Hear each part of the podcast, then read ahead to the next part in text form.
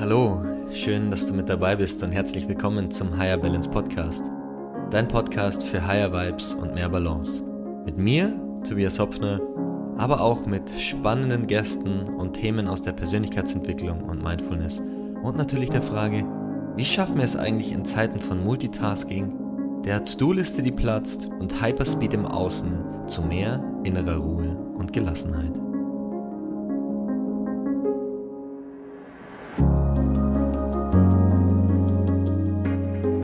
Schön, dass du wieder mit dabei bist bei einer neuen Folge des Higher Balance Podcast, dein Podcast für gute Vibes und mehr Balance und Tipps und Tricks, wie du deinen Alltag optimieren kannst. Und heute mit einem Gast, dem lieben Dr. Manuel Burzler. Manuel und ich kennen uns schon eine ganze Weile und mehr zu Manuel in der offiziellen Anmoderation. Dr. Manuel Burzler ist Arzt für mitochondriale Medizin und Epigenetik.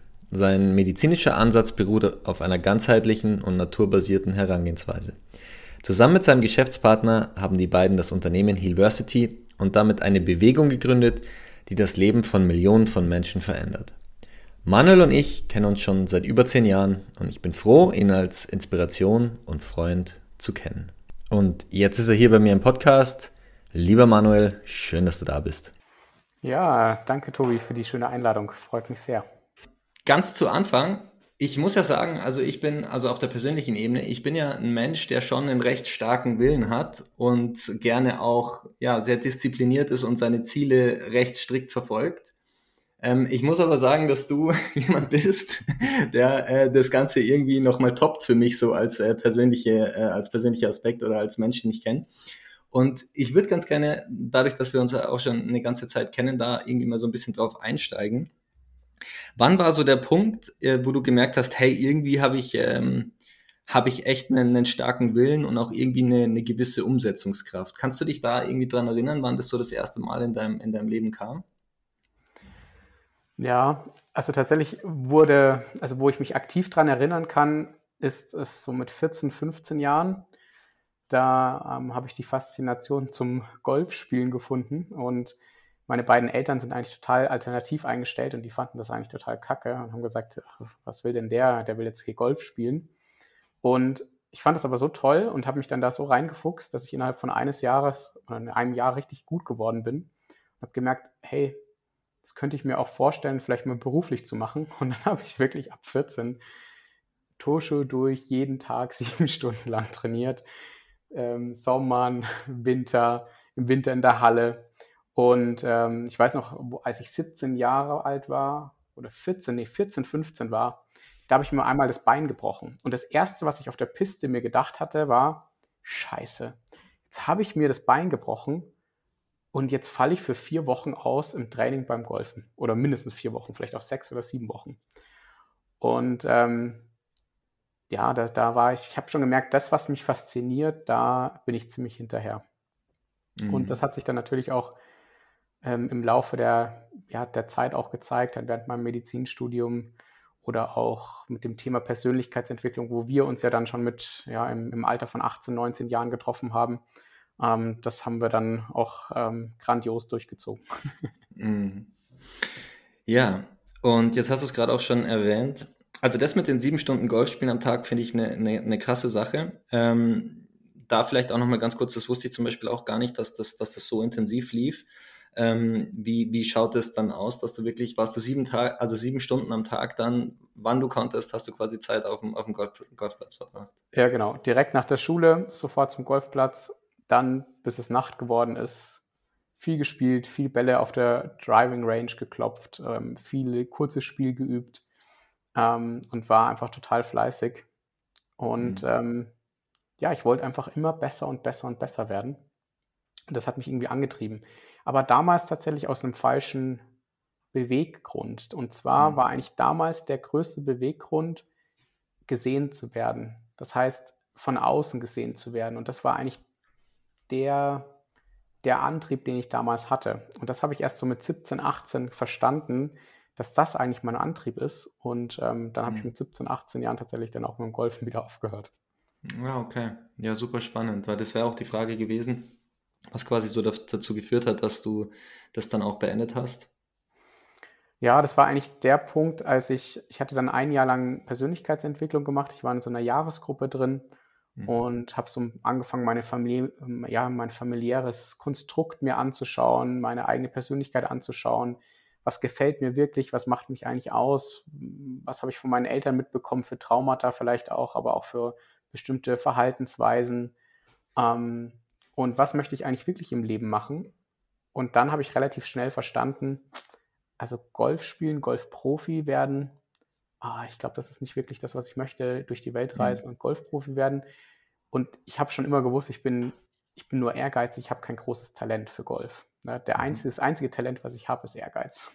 ja. Und ähm, ja, und dann hatte ich mich entschieden, halt aufzuhören und habe aber dementsprechend dann andere Dinge eher exzessiv auch wieder gemacht. Hm. Jetzt hast du es ja schon angesprochen, dann kam das Medizinstudium. Weißt du noch, was dich damals dazu bewogen hat, quasi in die, in die Richtung zu gehen und auch zu sagen, hey, ich nehme das Medizinstudium auf mich? Ja, also es war, meine beiden Eltern sind Heilpraktiker und ich habe mich schon immer für die Thematik natürlich interessiert, für Gesundheit, ähm, was hält uns gesund, vor allem präventiv und habe aber immer die Problematik gesehen, dass Heilpraktiker in der Gesellschaft manchmal so schief angeguckt werden dann habe ich mir gedacht, naja, das mache ich mal anders. Ähm, ich studiere Medizin und dann irgendwie schaffe ich es, dass die Heilpraktiker und Ärzte zusammenkommen und hier eine Bewegung entsteht, dass, ähm, dass es diese Kluft nicht mehr gibt, weil es gibt so viele gute Heilpraktiker da draußen und auch so viele gute Ärzte. Aber auf beiden Seiten sozusagen gibt es dann immer mal wieder so einen Kampf gegeneinander. Und ich habe mich gefragt, warum arbeiten die nicht miteinander zusammen? Das verstehe ich irgendwie gar nicht. Hm. Und ähm, dann habe ich mir gedacht, okay, auf jeden Fall muss ich erstmal Medizin studieren, muss die klassische Schulmedizin auch mal durchlaufen und ähm, dann auch auf jeden Fall in die Klinik gehen, dort auch alles mit kennenlernen, vor allem in der inneren Medizin, um dann zu wissen, was will ich wirklich machen, ne, um auch wirklich zu entscheiden, was ist denn gut für mich oder was finde ich für richtig oder was halte ich für richtig. Und das war eigentlich der größte Entscheidungspunkt fürs Medizinstudium aber auch noch damals habe ich auch gewusst, da war ich noch nicht so weit, weil es war auch früh in meinen äh, jungen Jahren, wo ich auch gerade Persönlichkeitsentwicklung halt gemacht hatte, so ein, zwei Jahre, wo schon auch noch der Gedanke war, dass es eine, eine sichere, ein sicherer Job ist, ein Job ist, wo man auch gesehen wird.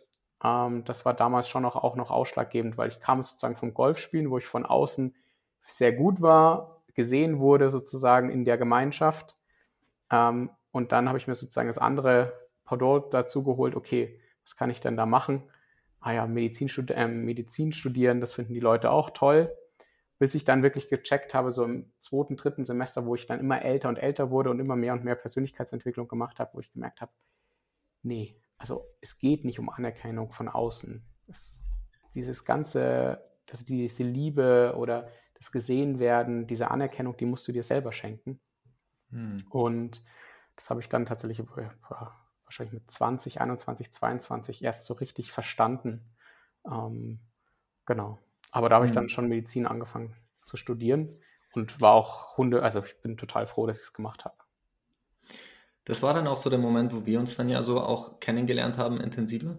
Ja. intensiver. Also man muss dazu sagen, der Manuel und ich, wir haben schon mal ein Jahr auch zusammen im Krankenhaus gearbeitet. Ähm, das war irgendwie auch eine recht spannende äh, Erfahrung, hatten dann aber äh, keinen kein Kontakt mehr und äh, haben uns dann wieder getroffen, eben in, in, dieser, in diesem Bereich der Persönlichkeitsentwicklung. Und da weiß ich dann auch noch, dass du quasi ja gerade so im Medizinstudium warst und jetzt hast du es auch gerade so angesprochen, so die Erkenntnisse, die kamen was würdest du sagen, war so einer der schwersten Momente im, im Medizinstudium, wo du echt so gemerkt hast, boah, krass. Also man hört ja immer wieder, dieses, dieses Studium ist, ist der Endgegner der Studiengänge, vielleicht noch neben Jura oder so, aber ähm, was, was, was gab es da so einen Moment, wo du gemerkt hast, boah, krass, also das ist also so der, der, der schwerste Moment in, in, in der ganzen Zeit. Ich glaube, ähm, für mich war einer der schwersten Momente, wo ich wo viele Dinge zusammenkamen, äh, privat und sozusagen im Studium. Mhm. Ähm, einmal die, die Last sozusagen von Prüfungen, vielen Prüfungen auf einmal, weil ich habe in Tübingen studiert. Da war es immer so, dass wir an einem Tag alle Fächer ähm, in der Prüfung hatten. Wir haben praktisch an einem Tag alle Prüfungen geschrieben, in jedem Fach, um uns darauf vorzubereiten auf Staatsexamen, weil im Staatsexamen auch alles auf einmal abgefragt wird. Und dann dazu kam, also das habe ich dann meistens noch gut kompensieren können, aber dann kam in einem Semester noch dazu, dass es privat mir relativ schlecht ging, weil ich mich damals von meiner Partnerin getrennt hatte und ähm, einfach noch in der, ja, in dieser ganzen, in diesem ganzen Trauerding drin war. Und dann kam noch das Prüfungsthema dazu und da hat es mich dann auch einmal ein Semester lang wirklich auf körperlicher Ebene, aber auch auf psychischer Ebene so ein bisschen zerlegt, wo ich mhm. gesagt habe, boah, was tue ich mir da eigentlich an? Ne? Mhm. Ähm, weil es ist schon so, dass du extrem viel Disziplin während dem Studium aufbringen darfst, weil es ist wie Bulimie lernen. Du lernst extrem viel Stoff die ganze Zeit und an einem Tag darfst du das Ganze praktisch rausgeben und dann darfst du es in Anführungsstrichen wieder vergessen. Und im Staatsexamen darfst du es wieder rausholen und wieder danach wieder vergessen. Weil nur ein Bruchteil von diesem Wissen wendest du dann in deinem ja, Arztleben sozusagen an. Und wenn man dann wirklich ehrlich ist, und das werden die meisten Medizinstudenten, wenn sie anfangen als Assistenzarzt sehen, das habe ich dann auch realisiert irgendwann, dass das halt, das viel, viel von dem Wissen, was man lernt, man eigentlich überhaupt nicht benötigt. Mhm. Ja. Und dann ging es los, Assistenzarzt in, in der Klinik, ist das richtig? Wie, wie war der, genau. der Weg nach dem, nach dem Studium? Ja, ich habe dann angefangen, in der Notaufnahme zu arbeiten, in der Inneren anzufangen. Ich war dann mhm. auch mal in der Kardiologie, ich war in der Gastroenterologie. Also ich bin so viele Stationen durchlaufen, wollte alles einmal sehen und habe dann nach ein paar Jahren realisiert und habe gesagt, okay, ich hatte damals noch den Glaubenssatz, hey, ich möchte unbedingt, ähm, ich muss erstmal die komplette Kliniklaufbahn durchlaufen, mehrere Jahre. Aber die Assistenzzeit, die ist wirklich eigentlich die härteste Zeit. Ich meiner Meinung nach ist sie härter als das Medizinstudium. Schichtdienst, 24-Stunden-Dienste. Man ähm, ist wirklich, man wird da durchgeknüppelt, ähm, schläft wenig, man hat extrem viele Dienste und ähm, wird einfach verbraucht. Und da habe ich dann irgendwann nach ein paar Jahren realisiert, das möchte ich nicht mehr. Ich frage mich eigentlich, ich habe mich jetzt im Nachhinein, ist jetzt schon längere Zeit her, habe ich mich gefragt, warum habe ich das eigentlich jemals überhaupt getan? Ja. Aber man lernt das so im Medizinstudium. Ja, du musst durch diese harte Zeit durch als Assistenzarzt und wenn du dann da durch äh, bist, wird alles besser. Dann später, wenn du dann Facharzt bist und so weiter. Aber so ist es eigentlich nicht, weil im, im, in der Klinik ist es teilweise immer hart. Auch diese hierarchischen Strukturen, ja, die sind total veraltet, die aber teilweise in diesem Medizinsystem nötig sind. Und ähm, die haben mich auch teilweise total angestrengt. Und ich habe dann nach ein paar Jahren entschieden, dass ich gesagt habe, ich gehe jetzt in eine Praxis einer Praxis, wo ich ähm, ja, für mich interessanten Stuff sozusagen lerne und Stoff lerne. Das war eine Praxis, die sich mit Umweltmedizin und Mitochondrienmedizin beschäftigt hat. Und auch ähm, hier geht es viel um Entgiftung. Und ähm, dort durfte ich über mehrere Jahre sehr, sehr viel lernen. Und ähm, das darf ich teilweise, dieses Wissen, davon profitiere ich jetzt noch, was ich definitiv auch jetzt in unsere Firma mit, mit rein verflochten habe, vor allem in unserer Ausbildung zum Epigenetik-Coach. Ja, wunderbar. Und da würde ich auch super gerne gleich drauf einsteigen. Ich habe natürlich 23 Fragezeichen, ja, auch gerade was Umweltmedizin und Entgiftung angeht. Und da du der, der absolute Experte auch in dem Bereich bist, freue ich mich da super, gleich einen Deep Dive zu machen mit dir. Vorab vielleicht nochmal ganz kurz, auch hier in der Klinik, wann kam so der Moment, wo du gemerkt hast, so hey, gerade wie du es auch beschrieben hast, diese Frage, die du dir gestellt hast, war das ein Prozess oder gab es hier auch irgendwie Gab es hier auch einen Moment, wo du gemerkt hast, boah, okay, so nicht mehr? Oder war es vielleicht auch eher so über einen längeren Zeitraum wie in deinem Studium auch, wo du gemerkt hast, über so ein Semester, okay, es war eine schwere Zeit? Oder kannst du dich da noch dran erinnern, ob es da so einen Schlüsselmoment gab? Also es ist so, dass ähm, das Interessante ist, man ist ja in so, einem in, so einem, in so einer Gruppe von mehreren Assistenzärzten und man man pusht sich so gegenseitig. Ja, jeder ist irgendwie total fertig und ähm, jeder ähm, hat eine harte Zeit und man pusht sich hier gegenseitig, sodass man das eigentlich diese Zeit relativ oder viel länger durchhält.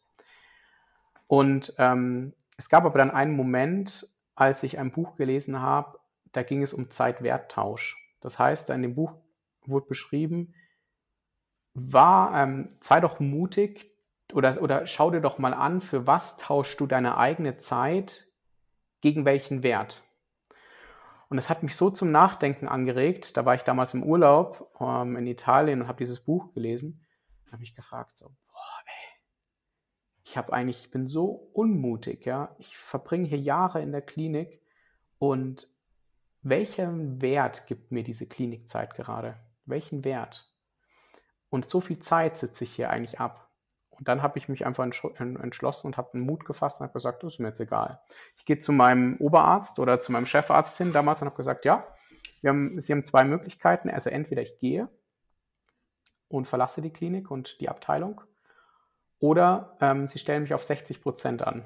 Und dann habe ich mir gedacht, die anderen 40 Prozent gründe ich ein eigenes Unternehmen.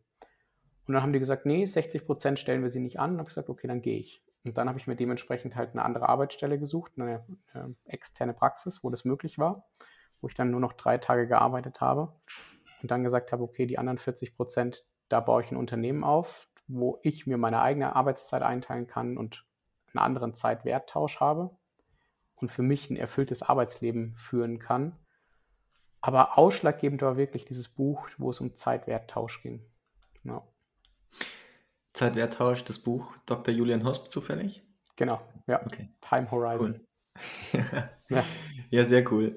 Ähm, was ich auch unglaublich finde, ist ähm, so äh, bei dem ganzen Fachkräftemangel, ja, bei den ganzen Assistenzärzten, die überarbeitet sind, bei dem Krankenhausklima, wie du es auch angesprochen hast, diese hierarchischen Strukturen und die es vielleicht, wie du meinst, auch teilweise sogar, sogar auch braucht. Ähm, finde ich es unglaublich, dass man den Menschen da einfach Zero Flexibilität bietet. Ja. ja. Also Menschen wie du, die ja auch eine gewisse Weitsicht haben oder auch nach links und rechts schauen sollten. Man möchte ja eigentlich meinen, dass äh, Patienten quasi eigentlich in den Genuss kommen sollten, mit solchen Menschen eben zusammenzuarbeiten, ja, die quasi nicht nur strikt in diesem Tunnel stehen, ja. Ähm, und dass dann gesagt wird, so, hey, also ich würde gern reduzieren und dann so Zero Tolerance, ja. Also lieber, lieber haben wir noch mehr Arbeit, als ja. dass wir irgendwie den Menschen ein bisschen mehr Freiheit äh, ermöglichen. Ja. Ja, und vor allem jetzt im Nachhinein zum Beispiel auch das, was wir damals in dieser Abteilung gemacht haben. Ja, so viele Menschen sind mit unterschiedlichen Symptomen gekommen, wo ich jetzt sage, in der ärztlichen Praxis für mich easy hand, zu handhaben aber in diesem System, in dem sich diese Patienten befinden, absolut nicht handelbar. Ja, so viele Leute laufen mit, rum mit Reizdarm, mit Blähbauch ähm, und anderen Dingen und die klassische Medizin, was die da macht, ist absolut keine Hilfe. Ja, die machen dann, oh ja, wir schauen da mal rein in den Magen und machen eine Gastroskopie und eine Koloskopie und dann finden sie nichts und sagen, okay, wir finden nichts und ähm, ja, mit deinem Reizdarm und mit deinem Blähbauch darfst du einfach weiterleben ähm, und kannst vielleicht ein bisschen Iberogast nehmen und dann ist schon gut. Ja? Das ist das Einzige, was evidenzbasiert funktioniert, so ein Schwachsinn. Und das erzählt man halt wirklich. Ich war in einer Abteilung, die richtig gut war in dem, was sie getan hat. Aber es gibt halt da draußen viel mehr, was man tun kann. Und das habe ich ja schon gewusst, obwohl ich in dieser Abteilung gearbeitet habe. Und ich habe gesagt, das kann ich auch mit meinem Gewissen nicht mehr vereinbaren. Ja. Mhm. Ähm, aber mir waren auch damals die Hände gebunden. Ja. Ich durfte ja auch gar nicht so praktizieren, wie ich will sondern ich musste mich ja ganz klar an die Richtlinien vom Krankenhaus oder von dieser Abteilung halten. Ja, okay. Jetzt hast du schon so ein bisschen auch das Thema Umweltmedizin und Entgiftung angesprochen. Für alle Menschen da draußen, die noch nie was von Umweltmedizin gehört haben, ähm, magst du uns da mal kurz mhm. abholen und eine, eine, kleine Einleitung geben, was das eigentlich genau ja. heißt, Umweltmedizin ähm, zu, zu machen? Ja, also prinzipiell ist es so, dass wir mittlerweile in einer Welt leben, ähm, die von Umweltgiften sozusagen ja, äh, belastet ist, ja, ganz, ganz stark belastet ist. Das heißt, egal was wir machen, eigentlich haben wir jeden Tag Kontakt zu Giftstoffen, die unser Körper entgiften darf. Und wenn man sich mit Umweltmedizin beschäftigt, ähm, zumindest so wie wir das in der Praxis machen, dann beschäftigen wir uns damit, mit welchen Giftstoffen ähm, ist unser Körper belastet und wie kann ich diese wieder entgiften. Es gibt auch eine andere Sparte der Umweltmedizin, die sich beschäftigt, in welcher Umwelt lebt unser Körper. Also zum Beispiel, wie, ähm, ähm, wo arbeite ich, ja, auf welchem Stuhl sitze ich, dass man sozusagen diese Umwelt verbessert. Aber speziell in unserem Fall, ich verstehe Umweltmedizin so, dass ich ganz klar sage, okay, mit welchen Giftstoffen komme ich in Kontakt, was kann mein Körper noch entgiften und was kann mein Körper nicht entgiften und wo muss ich ihn unterstützen. Und hier kann man ganz spezifische Diagnostik machen und dementsprechend dann agieren sozusagen. Ja. Ähm, okay, super. Also das ist natürlich auch eine Sache, gerade so die Umweltgifte, äh, das ähm, ist ja gefühlt auch noch überhaupt nicht in der Mitte der Gesellschaft angekommen. Ja. Ja? Also dass wir quasi, egal wo wir sind, unsere Nahrung, unsere Umwelt, wie du es gerade so schön beschrieben hast, eigentlich ja hochtoxisch ist. Ja. Und dass aber das irgendwie überhaupt nicht berücksichtigt wird. Also ja, einfach keine, keinen Zuspruch findet. Ähm, woran, woran glaubst du, woran glaubst du, liegt das? Ähm, ja, es ist interessant. Also ich glaube, das liegt auch teilweise daran, dass die klassischen Ärzte das Ganze nicht lernen. Also äh, wenn ich jetzt mich mit meinen Kommilitonen treffe, ähm, das machen wir ungefähr jedes Jahr, dann sagen die immer so, Manuel, was machst denn du so? Ich sage, ja, ich will machen das und das und das. Und sagen die so, ja, das haben wir nicht gelernt, davon habe ich noch nie was gehört. Das heißt, die klassischen Ärzte bringen eigentlich ihren eigenen Patienten gar nicht bei, dass sie mit Umweltgiften belastet sind. Und wenn die dann damit mal kommen, dann tun manche Ärzte das einfach so ab. Und das ist einer der Gründe. Und ähm, die anderen Gründe sind einfach, dass das ja von unserer Regierung sozusagen auch nicht wirklich propagiert wird. Es wird nicht gesagt, dass in unserem Wasser Giftstoffe drin sind. Ja, Reste von Chemotherapeutikern, von Hormonen und so weiter im normalen Leitungswasser, was wir jeden Tag trinken, wenn wir es nicht filtern. Und das sollte halt sozusagen vielleicht mehr in die Gesellschaft getragen werden, aber wenn es nicht von Regierungsseite passiert und auch nicht von den offiziellen Stellen, dann haben wir halt da eine Problematik. Ne? Ja. Und ähm, da, deswegen müssen es einfach andere Menschen tun. Und ähm, ich sehe mich auf jeden Fall auch als Informationsquelle, auch mit unserer Firma, dass wir hier die Menschen aufklären. Ja, ja, wunderbar. Ja, denke ich, ist auch ein sehr, sehr, sehr, sehr wichtiges Thema, weil wie gesagt, also die Umwelt wird immer toxischer und zumindest halt zu wissen, okay, wenn ich halt das nicht Bio-Gemüse kaufe, ist da halt Glyphosat dran, ja. Wenn ja. ich halt irgendwie das Fleisch aus Massentierhaltung kaufe, dann sind da abgesehen von den ganzen Hormonen, die da drin sind, die Stresshormone, halt Antibiotika ja. etc., alles Mögliche drin. Wenn ich Wasser ungefiltert trinke, sind da halt ja irgendwie Schwermetalle drin und und und, ja. Und deswegen ja, finde genau. ich das einfach extrem wichtig, da zumindest halt aufzuklären, so wie du, so wie du das eben, so wie du das eben auch ja. machst, ja. Ähm, ich würde gerne den Bogen spannen, auch eigentlich zu dem Kern deiner, eurer Arbeit auch. Mhm. Ähm, und so ein bisschen die Umweltmedizin mit und die Entgiftung so mit der Epigenetik ähm, verbinden. Mhm. Ähm, magst du mal die, die Brücke schlagen und vielleicht auch kurz was zur Epigenetik erzählen und grundsätzlich auch hier wieder, wenn jemand noch nie das Wort gehört hat, also was ist Epigenetik und ähm, wie, wie, äußert sie, wie äußert sie sich im, äh, im Leben? Also es war ja so, ähm, wir haben vor ungefähr 20 Jahren geglaubt, wenn wir mal unser komplettes genetisches Material in unseren Zellen, also unser Genom entschlüsseln, also unsere kompletten Gene, dann können wir alle Erkrankungen heilen, ähm, Emotionen beschreiben, Krebs heilen und so weiter. Doch ähm, wir haben es dann vor circa 15 Jahren ungefähr entschlüsselt und leider haben wir nur 22.000 Gene ungefähr. Das ist so viel wie ein Fadenwurm. Ne? Sogar ein Apfel hat mehr Gene als wir. Und ähm, wir können halt sozusagen mit der Anzahl der Gene nicht wirklich beschreiben, ähm, warum wir das sind, was wir sind. Und es gibt einen Mechanismus oberhalb unserer Gene, der sozusagen bestimmt, wie unsere Gene abgelesen werden. Und das ist die Epigenetik, das Epigenom.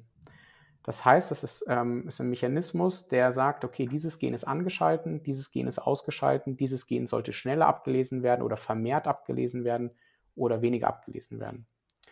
Wenn ein Gen abgelesen wird, dann entsteht ein kleiner Informationsschnipsel, das nennt sich mRNA, und dieser Informationsschnipsel wird dann später abgelesen durch Ribosome, das sind auch so kleine Proteine in der Zelle, und daraus entsteht dann am Ende ein Protein.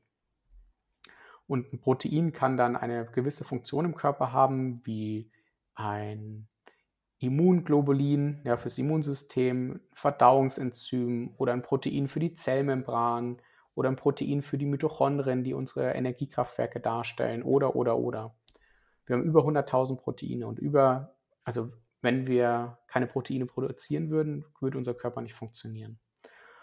Und die Epigenetik steuert das. Das heißt, ähm, diese An- und Ausschaltprozesse sind super wichtig, weil dadurch ist der Körper flexibel und kann flexibel auf Einflüsse von außen reagieren. Das heißt zum Beispiel ähm, äußere Einflüsse wie Emotionen, Gedanken, wie Ernährung. Ja, Ernährung spielt hier eine ganz große Rolle, hat auch Einfluss, wie deine Gene abgelesen werden. Bewegung, Schlaf, all diese Dinge haben Einfluss auf deine Gene. Und lange haben wir das eigentlich gar nicht gewusst, weil wir haben gedacht, ja, das ist einfach Fact, das ist fix, ja. Das heißt, ein Gen haben wir, dieses Gen wird abgelesen und daraus entsteht ein Protein und das ist fix in jeder Zelle und basta. Aber jetzt wissen wir, dass wir Einflussbereiche oder Einflussfaktoren von außen haben, die auf unsere Gene wirken können. Und Umweltgifte sind halt auch so ein Faktor, der auch eine Rolle spielt. Also Umweltgifte wie Glyphosat zum Beispiel können hier Störungen in diesen epigenetischen Kreisläufen produzieren. Und sogar bei Glyphosat sogar teilweise in die nächste Generation weitergegeben werden. Und das ist nochmal ein ganz anderes Thema. Ja, also transgenerationale Weitergabe in die nächsten Generationen von Pestiziden, also von Auswirkungen von Pestiziden. Aber das ist ein ganz anderes Thema. Ja, ja, ja, okay.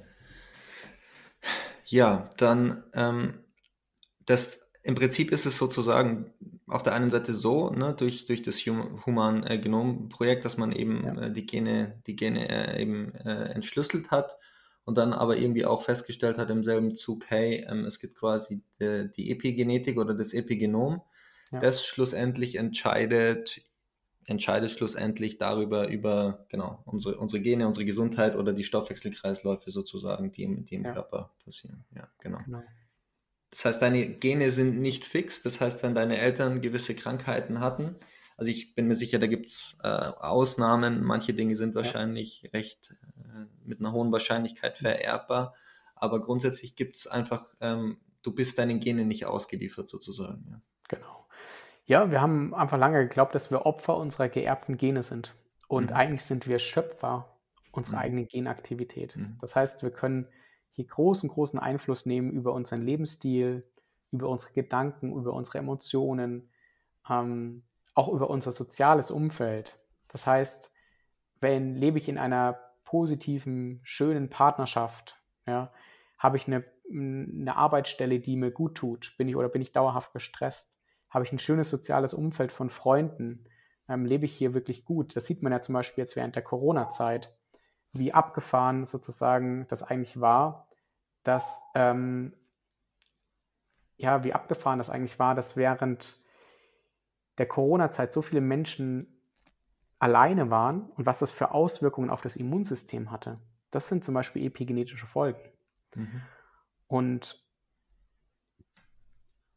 ja, also da, ja. da darf man einfach drüber nachdenken oder auch ähm, sein Mindset verändern und einem klar werden, was hat alles Einfluss auf meine Gene und wie, wie viel Macht habe ich eigentlich auf meine Gene?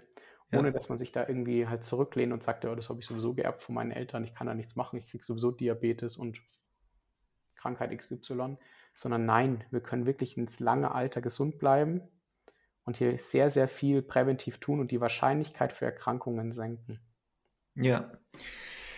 Wenn du da drauf schaust auf diese ganzen unterschiedlichen Einflussfaktoren, ähm, Gibt es da irgendwie eine Prio, wo du sagst, hey, okay, dieser Einflussfaktor, der ist schon echt gravierend. Also dieser eine Einflussfaktor, ja, entscheidet schon auch recht stark über das Epigenom und wie die ja. Gene abgelesen werden. Also ich glaube, einer der, der größten Einflussfaktoren, die wir alle unterschätzen, ist der Schlaf. Also wir beide nicht, denke ich, wir wissen es mittlerweile. Aber ähm, da draußen auf jeden Fall und wir leben in einer Schlafpandemie. Jeder will, arbeitet viel, ist gestresst ähm, und schläft eher weniger und hat eine schlechte Schlafqualität. Und es kommt wirklich darauf an, ähm, wie gut wir schlafen und wie gut unsere Schlafqualität eigentlich wirklich ist. Und viele wissen gar nicht mehr, wie gut sie eigentlich schlafen könnten und wie erholsam Schlaf eigentlich sein kann. Und ein guter Schlaf reguliert über 700 Gene. Wahnsinn. Ja? Und wir haben nur 22.500 Gene. Mhm. Also das ist meiner Meinung nach einer der größten Faktoren. Und der zweite größte Faktor, der auch häufig vergessen wird, ist Vitamin D. Es kommt immer mehr, ja, aber ein guter Vitamin D-Spiegel und dass das Vitamin D an, am Ende auch in der Zelle ankommt. Dafür braucht mhm. man auch Vitamin A. Das heißt, hat man einen Vitamin A-Mangel, hat man auch ein Problem. Also man braucht Vitamin A und Vitamin D. Und dann kann Vitamin D bis zu 2000 Gene regulieren. Okay, das ist wow. Wahnsinn. Ja, und so viele Menschen leiden heutzutage unter einem Vitamin D-Mangel. Das sind so die zwei Faktoren, die meiner Meinung nach sehr, sehr viel Einfluss haben, die häufig von vielen nicht beachtet werden. Wow, okay. Eigentlich, eigentlich so simpel. Schlafen und in die Sonne gehen, oder? Ja, ja. ja. okay. Ja, super spannend. Ich hätte jetzt auch so ein bisschen erwartet, ähm, quasi so von, von dir als, als Arzt, dass du auch sagst, so gerade das Thema Umweltgifte ist, ist ein großer Einflussfaktor. Wie ist da dein aktueller Stand auch dazu? Also, Definitiv. Ja. Also Umweltgifte, wir sind halt immens. Also es ist nicht die Frage, ob wir vergiftet sind mit oder nicht vergiftet, belastet mit Umweltgiften mhm. oder nicht, sondern wir sind belastet mit Umweltgiften, mit Schwermetallen, ja, wie Cadmium, Blei, Quecksilber, das hast du ja auch schon gesagt, mhm. ähm, aber auch mit Mikroplastik, Insektiziden, Pestiziden, mit unterschiedlichen Medikamenten und und und. Und all diese Sachen haben Einfluss auf deine Zelle, auf dein Mitochondrium, also auf mhm. deine Energiekraftwerke, die Energie bilden, aber am Ende auch auf deine DNA. Und also wenn wir uns nicht, wenn wir nicht anfangen, jedes Jahr regelmäßig uns zu entgiften oder unseren Körper regelmäßig zu unterstützen, damit er gut entgiften kann, dann verliert unser Körper irgendwann eine Art Selbstregulation, eine Art Selbstheilungsprozess, einen Regenerationsprozess. Ja? Ähm, weil ich sehe in der Praxis, wenn ich die Menschen entgifte über einen längeren Zeitraum zwischen sechs Monaten und zwei Jahren, hm. dass unterschiedliche Erkrankungen besser werden. Weil was ist denn die stärkste Kraft von unserem Körper oder eine der stärksten Kräfte? Unsere Selbstheilungskräfte. Unser Körper will sich immer selbst heilen. Nehme ich dem Körper bestimmte Triggerfaktoren weg, warum der Körper sich selbst nicht mehr heilen kann, dann fängt er an, sich wieder selbst zu heilen. Und ich hatte heute in der Praxis jemanden, eine hm, Frau um die Mitte 40. Ich weiß noch, die kam vor einem Jahr mit einer interstitiellen, nennt sich interstitiellen chronischen Zystitis, also mit einer Blasenentzündung, die sich schon chronifiziert hatte. Die Frau war hochdepressiv, hatte seit zehn Jahren damit Probleme, ähm, hat Opiate eingenommen, also ganz starke Schmerzmittel und tatsächlich nicht nur starke Schmerzmittel, sondern ähm, war natürlich auch depressiv, weil sie auch keine Sexualität mehr richtig hatte. Sie konnte, sie hatte keine richtige Libido mehr, weil sie nur noch Schmerzen hatte da unten. Und das Faszinierende war, dass sie jetzt nach einem Jahr kam, sie war, hat jetzt ein Jahr lang Entgiftung gemacht und dann stand sie vor mir, nicht mehr depressiv, keine, keine Schmerzen mehr in der, in der Blase, nimmt keine Opiate mehr und ähm, sagt, sie hat nur noch alle drei Tage so manchmal so ein Ziehen in der Blase und wir müssen jetzt einfach mal die Therapie ein bisschen weiter machen, ja. Aber ich weiß noch, wow. wie ich damals gedacht hatte, diese Frau, wow, also wenn ich die hinbekomme, die macht seit zehn Jahren darum, ähm, war schon bei zig Ärzten. Und da muss ich jetzt wirklich auf mein, auf das Vertrauen, was ich wirklich denke, und zwar, dass der Körper sich selber heilt, wenn ich ihm bestimmte Faktoren hm. wegnehme, die ihn daran hindern, wie Umweltgifte. Ja. Und heute war das so wieder, wieder so ein Fall. Und ähm, ich hm. musste diese Frau auch erst wieder daran erinnern. Ja, ich habe gesagt, wissen Sie noch, wie Sie vor einem Jahr hier waren? Sie so, ja, hochdepressiv, Sie konnten, ähm, sie hatten keine, kein Sexualverhalten mehr, weil sie immer nur Schmerzen hatten, mussten Schmerzmittel nehmen, waren total benommen wegen der Opiate und so. Wahnsinn. Wow. Und ähm, ja, ja ähm, und das ist auch einer der Faktoren, die natürlich großen Einfluss haben, dann auf unser Epigenom beziehungsweise auf die Wahrscheinlichkeit, erkrankt zu werden. Ja, also diese Umweltgifte. Ja. Okay. Ja, das heißt, die ersten Punkte, die du auch genannt hast, gerade so um ähm, deine Epigenetik zu, zu beeinflussen, positiv ist mal der Schlaf, ja. ja. Ähm, Vitamin D, also wie wir es gesagt haben, ja, so, so flapsig, ja, schlafen und in die Sonne gehen ist immer gut, ja. Ja. Da ist schon viel Wahres dran. Und äh, der dritte Punkt quasi auch zu entgiften. Jetzt hat vielleicht nicht jeder die Möglichkeit, quasi so ein Entgiftungsprotokoll zu machen oder in, in eine Praxis wie, wie eure zu gehen. Gibt, ja. es, gibt es Dinge, die man, die man einfach so im Daily ähm, Doing sozusagen machen oder vermeiden kann, um eine weitere Ver Vergiftung der Umweltgifte zu, zu vermeiden oder ja. zu minimieren? Also einer der wichtigsten Faktoren ist natürlich zu gucken, dass man regelmäßig, also dass man vor allem biologisch einkauft, biologische mhm. Lebensmittel einkauft, mhm. Obst, Gemüse und so weiter. Dann der zweite Faktor ist sein eigenes Wasser zu filtern. Also Wasser zu trinken, was gefiltert ist weil das normale Leitungswasser ist definitiv ähm, ja, stark belastet. Ähm, ein anderer Faktor ist einfach die Leber also jetzt kommen wir auf den körperlichen Faktor dazu, die Körper, also die Leber zu unterstützen mit ähm, Schwefelsubstanzen. Ja, man kann das dann natürlich machen über zum Beispiel MSM oder Zwiebelextrakt, Knoblauchextrakt, überall, wo so Schwefelsubstanzen drin sind. Oder man isst zum Beispiel zur Sommerzeit ganz viel Spargel, ja, wo auch viel Schwefel drin ist. Ähm, und dann geht es auch noch darum zu wissen, okay, wo sind denn noch so Umweltgifte drin? Ne? Ähm, wo, wo kann ich sie noch meiden? Zum Beispiel haben wir häufig Umweltgifte in unseren Räumen, in denen wir leben. Ähm, haben wir zum Beispiel Teppichboden ja, oder Plastikboden, der auch ausdünsten kann.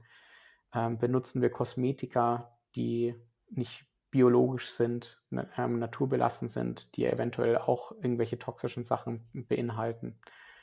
Ähm, viele haben zum Beispiel auch die Kleidung nicht auf dem Schirm. Ja, mhm. ähm, haben wir, nehmen wir zum Beispiel so synthetische Kleidung, Sportkleidung, die sondert häufig ähm, Antimon ab. Ähm, ab. Mhm. Wenn wir schwitzen, mhm. ähm, bekommen wir eine, eventuell eine Belastung mit Antimon, ja, weil der Körper die über die Haut dieses Antimon aufnimmt. Ja. Das ist unfassbar, wo überall Giftstoffe drin sind. Aber prinzipiell sage ich, man muss anfangen, den Körper zu unterstützen mit unterschiedlichen Substanzen. Und ähm, ich habe da so für mich selber so ein Protokoll, wie zum Beispiel, ähm, ich nehme B-Vitamine ein, also B-Vitaminkomplex mit bioaktiven B-Vitaminen drin. Ich nehme Öle ein, ähm, Leinöl, ein Omega-3-Öl, Olivenöl und ähm, ein MCT-Öl jeden Tag über den Tag verteilt. Ähm, dann nehme ich gerne noch zum Beispiel Antioxidantien ein in Form von unterschiedlichen Polyphenolen und ja, Schwefelsubstanzen ne, ähm, für die Leber zum Beispiel und ein paar Mineralien. Ja. Äh, Mineralien, also ähm, Zink, Kupfer, Calcium und ähm, ein paar andere noch. Ja. Und ähm, dann ist man relativ schon mal ein bisschen gut versorgt mit bestimmten ja. Sachen, damit man einigermaßen entgiften kann. Ja. ja, okay, absolut. Also hin von, also über die, die einfachen Themen wie, wie äh, Schlaf und Vitamin D, eben über Essen ähm, da auf, auf eine gute Qualität achten. Und es ist nun mal einmal einfach so, dass die Vorschriften für biologisches Gemüse, also da gibt es ja dann auch unterschiedliche Abstufungen nach dieser, äh, nach diesem europäischen Gesetz EG, ja. EU-EG, wie auch immer das heißt ähm, und äh, bis hin zu Demeter. Aber grundsätzlich ist es da schon mal gut, weil da halt einfach andere Testverfahren und einfach die Menschen da nicht äh, spritzen dürfen oder nicht mit Glyphosat arbeiten dürfen und etc. Mhm. Also da macht man schon ganz gute Sachen. Und dann bis hin zu sich einfach auch ein bisschen einzuarbeiten in Bezug auf Nahrungsergänzungsmittel, wie du es gerade genannt mhm. hast, B-Vitamine, aber auch gesunde Fette. Fette auch ein ganz wichtiges Thema, hatten wir, haben wir auch ähm, jetzt gar nicht großartig vertieft an der Stelle, aber wichtig, da hochwertige ähm, Öle äh, äh, zu nehmen und ähm, dann ist man grundsätzlich schon mal auf der, auf der richtigen Seite. Ähm, vielleicht eine Sache noch als kleiner Zusatz, so wenn es ums Wasserfiltern geht, da haben wir jetzt ganz gute Erfahrungen gemacht, eben mit dem gewissen äh, Aktivkohle-Blockfilter von Carbonit. Ähm, falls die Menschen jetzt denken, Sie müssen jetzt morgen irgendwie zum Rewe rennen und sich einen Britta-Filter äh, kaufen. Also da ganz wichtig, die Dinger sind absoluter Schrott. Also wenn, wenn dann äh, richtig und dann über Aktivkohle-Block, also gepresste, gepresste Kohle, die da, wo das Wasser quasi durchge, ähm, durchgepresst wird, dass auch wirklich die, die Rückstände dann rausgehen, sonst kann man sich das auch sparen und hat Gefahr mit Keimbildung. Kann ich auch gerne in die Show Notes unten reinpacken. Ähm, okay. Ja, wunderbar. Ähm, das waren auch schon mal viele hilfreiche Tipps an der Stelle. Ähm, vielleicht kurz, ähm, um da auch noch einen weiteren Schritt zu gehen, auch in Bezug auf die Arbeit, die ihr mit Healversity macht und der, mhm. der Epigenetik-Coach-Ausbildung. Ähm, magst du da einfach vielleicht nochmal kurz auch was dazu erzählen? Du hast ja auch schon genannt, wir haben über die Emotionen gesprochen, aber auch eben über den, den Körper. Ähm, genau, magst du einfach kurz ähm, ein paar Sätze ja. zu, der, zu der Ausbildung erzählen und, und was der Hintergrund ist? Ja, gerne. Ähm, ja, wir haben jetzt mittlerweile, ich glaube, über 1000 Menschen zum Epigenetik-Coach ausgebildet. Zumindest haben über 1000 Menschen die, die Ausbildung durchlaufen. Und ähm, ja, daraus ist eine total tolle Bewegung entstanden und ähm, die immer größer und größer wird. Ähm, Menschen, die sich einfach mit ihrer eigenen Gesundheit beschäftigen, also einmal für sich selbst und aber auch dieses Wissen, was sie während der Ausbildung bekommen haben, ähm, noch mehr in die Welt tragen wollen. Und die Ausbildung ist für Gesundheitscoaches, Coaches, Pädagogen, ähm, Ärzte, Heilpraktiker und jeden auch interessierten Laien, der wirklich interessiert ist, geeignet. Wir haben tatsächlich auch schon ein paar Lehrer mit dabei gehabt und jeder muss eigentlich hier bei uns in der Ausbildung bei Null anfangen, auch ein Arzt und dann sich Step by Step, by Step dort einarbeiten. Was lernt man in der Ausbildung? Ähm, ja, das ist eine für sechs Monate eine Online-Ausbildung, wo wir durch die Bereiche gehen in der Epigenetik, welchen Einfluss habe ich auf meine Gene und welche praktischen Sachen kann ich tun, beziehungsweise was könnte ich dann zum Beispiel einnehmen, ähm, welche Diagnostik kann ich machen ähm, und gehen dann wirklich durch die einzelnen Einflussbereiche, das heißt Emotionen, Gedanken, das nennen wir Psychoepigenetik, die Nutri-Epigenetik, also Ernährung, ähm, Bewegung, soziales Umfeld, Schlaf, Umweltmedizin, ja, also das über die Gifte und auch über ähm, Entgiftung sprechen wir dort, über eine ganz effektive Entgiftungsmaßnahme, aber auch Mitochondrienmedizin, also wie kann ich meine Mitochondrien stärken, damit sie wieder richtig arbeiten für mich. Gepaart mit der ganzen Wissenschaft dahinter. Also es ist für jeden was dabei. Wir haben jetzt, glaube ich, schon über 200 Ärzte auch ausgebildet und mehrere hundert Heilpraktiker. Also es sind ganz, ganz viele Menschen mittlerweile dabei, auch Leute, die schon sehr erfahren sind. Und ähm, da häufig höre ich dann immer manchmal auch die, die Frage von den erfahrenen Leuten, was lerne ich denn noch bei euch? Und dann sage ich immer so ganz ehrlich, buch einfach die Ausbildung und ich kann dir versprechen, dass du nach der Ausbildung sagst, oh ja, jetzt habe ich aber ganz schön viel noch gelernt. Und ähm, ähm, die Frage war damals nicht so wirklich berechtigt. Aber da muss ich dann immer ein bisschen Überzeugungsarbeit leisten. Aber diese Frage kommt immer mal wieder von Leuten, die wirklich schon sehr versiert sind. Aber wir sind halt mit dieser Ausbildung im Moment ziemlich alleine. Also es gibt eigentlich keine andere Ausbildung in dem Bereich, die wirklich so tief geht und die auch so weit ausbildet. Und was sie auch noch besonders macht, ist, dass wir beibringen, wie funktioniert der genetische Test, also wie funktioniert genetisches Testing von sogenannten SNPs, das sind Single-Nukleotid-Polymorphismen. Das sind gewisse Genvarianten, die man messen kann. Ähm, wie gut kann ich entgiften, ja, mit ähm, schon genetischerseits, äh, wie gut kann ich ähm, Radikale wegfangen und so weiter. Und das kann man messen und das bringen wir den Leuten auch bei in der Ausbildung. Genau. Ja, super. Also erstmal auch Gratulation zu den äh, 1000 äh, durchlaufenden Menschen, die die Ausbildung eben gemacht haben. Super, super cool. Ähm, war ja auch ein äh, kleiner äh, Teil davon und habe einen kleinen, genau. kleinen Teil beigesteuert zum Thema Biohacking und sehe ja, wie, wie äh, toll die, die Bewegung auch ist und, und wächst und ähm, ja, mega, mega, mega stark. Ähm, und äh, kannst nur wärmstens empfehlen für, für alle Menschen, die ähm, ja, das hören und interessiert sind, sich ähm, das Ganze mal anzuschauen und einfach mal reinzu, reinzuschauen. Genau, ich kann auch nur wärmstens empfehlen, sich die Videos von dir in der Ausbildung anzuschauen. ja, das, äh, genau, das kann ich natürlich, äh, dem kann ich nicht widersprechen.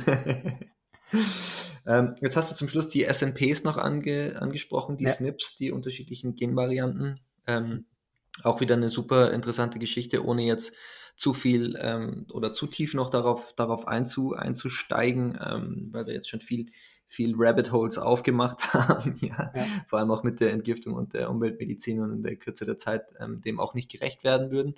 Ähm, aber wir beide haben ja diese unterschiedlichen SNP-Tests ähm, ja gemacht. Ähm, welchen Menschen würdest du grundsätzlich empfehlen, so, ein, so einen Test zu machen? Jedem. okay.